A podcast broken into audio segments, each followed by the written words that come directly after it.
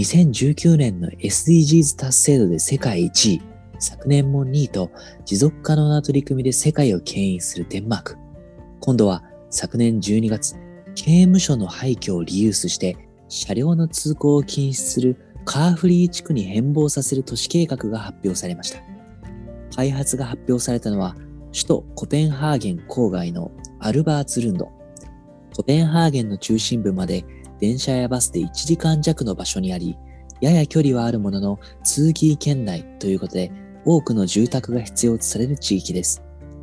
このアルバーツルンドにあるブルズスルーセリエという刑務所は1859年に建設されましたが、2018年から廃墟となっており、それで居住地区として生まれ変わらせる計画が持ち上がったんです。この刑務所は星型のユニークなデザインをしており、周囲には豊かな森と住宅が広がっています。刑務所を囲うように生える木々は、かつてセキュリティフェンスの役割を担っていました。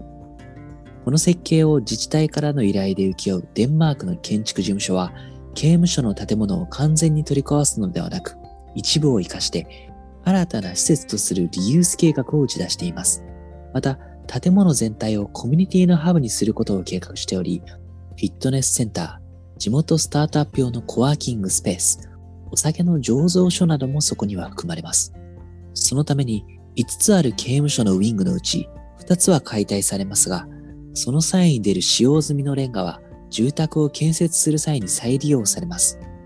刑務所の周囲にアパートが建設され、約4500人が居住できる地区となる予定です。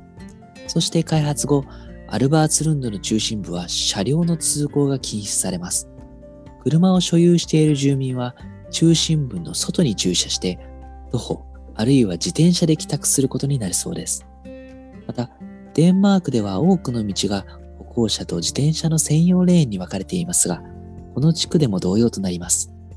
デンマークは2030年までに温室効果ガスの排出量を70%削減することを目指していますが、この計画はまさにそれにかなうもの。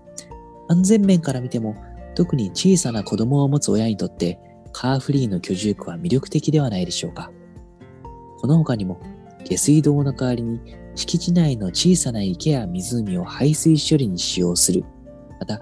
熱や電力を自給自足するネットゼロエネルギーの住宅が含まれる可能性がある。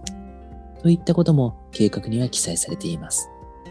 美しい自然に囲まれた刑務所がどのような姿に変貌するのか、そしてカーフリーは都市にどのような影響を与えるのか、今後の進展から目が離せません。